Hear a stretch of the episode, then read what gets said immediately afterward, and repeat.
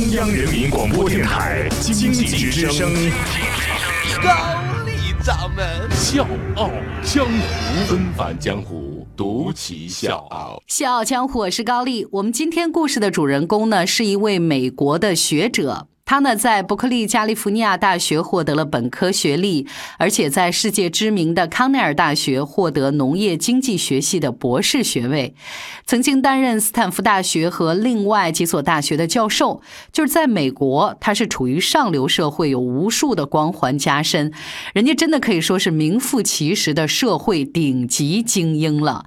我为什么今天要讲他的故事？是因为他和中国的渊源。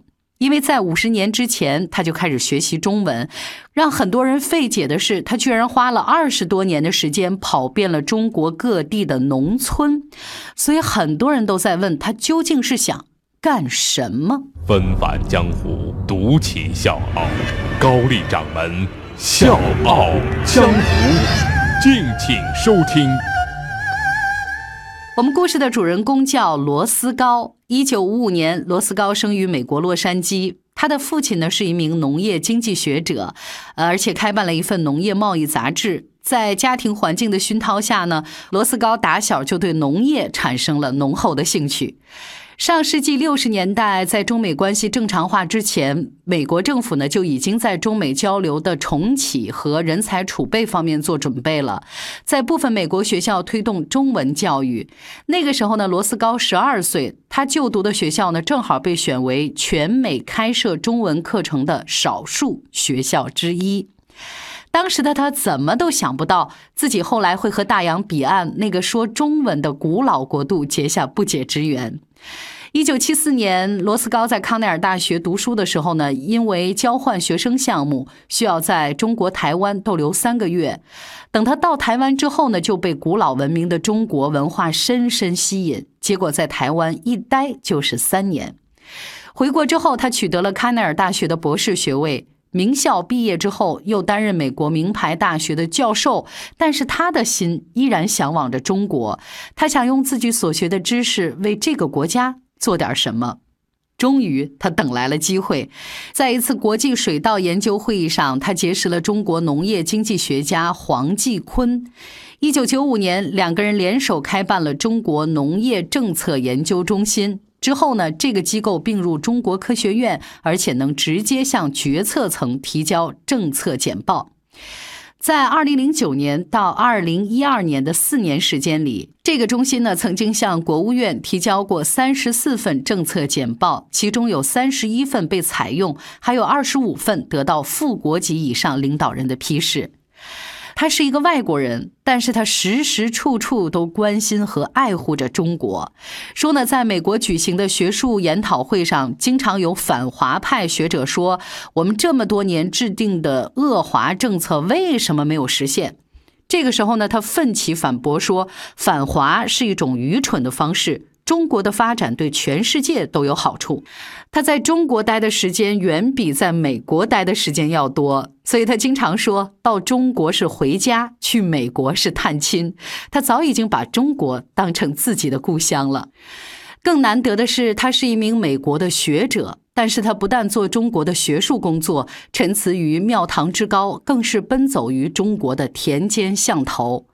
为了获得最真实的一手数据，用来改善中国贫困地区的面貌，从1988年开始，他就一直住在中国，深入到中国大陆所有的省区，将近两千个县的农村住户，调查中国农村经济发展情况。他和国内的学者合作，在国际上发表了一百五十多篇有关中国农业和农村发展的学术论文，包括一些著作。二零零七年，美国农业经济协会还授予他终身成就奖。所以现在的他早就已经是个中国通了，不但中文说得很地道。最近几年，他还操心起了中国目前发展的一个最大问题，因为在他看来，如果不解决这个问题，将会影响到整个中国的发展。我是吴伯凡，邀请你在微信公众号搜索“经济之声笑傲江湖”，记得点赞哦。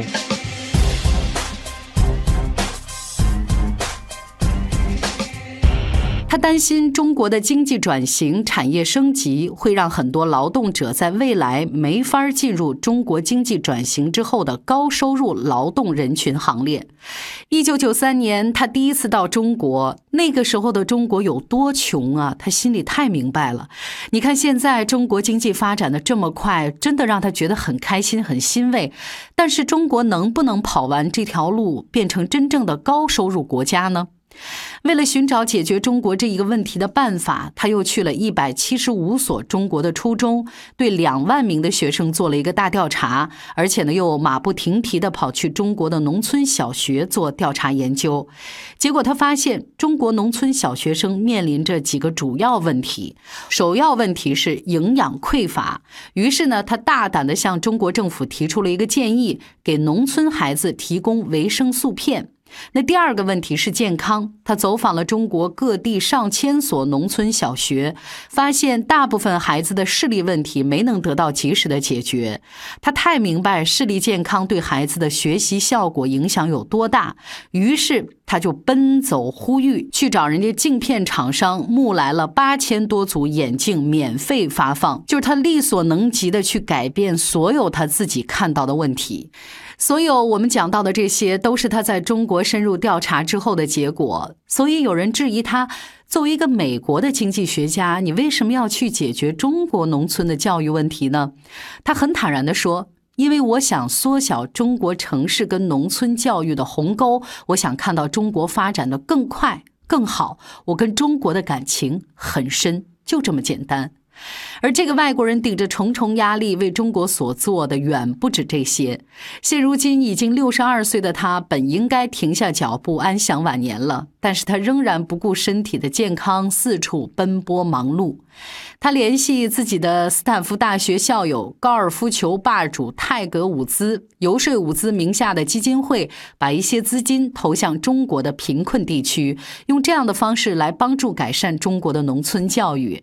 他还和中科院农业政策研究中心的研究人员共同启动农村教育行动项目，旨在利用斯坦福大学、清华大学、北京大学和中科院这些机构的人力资源和学术资源。来解决这些现在面临的所有的实际问题。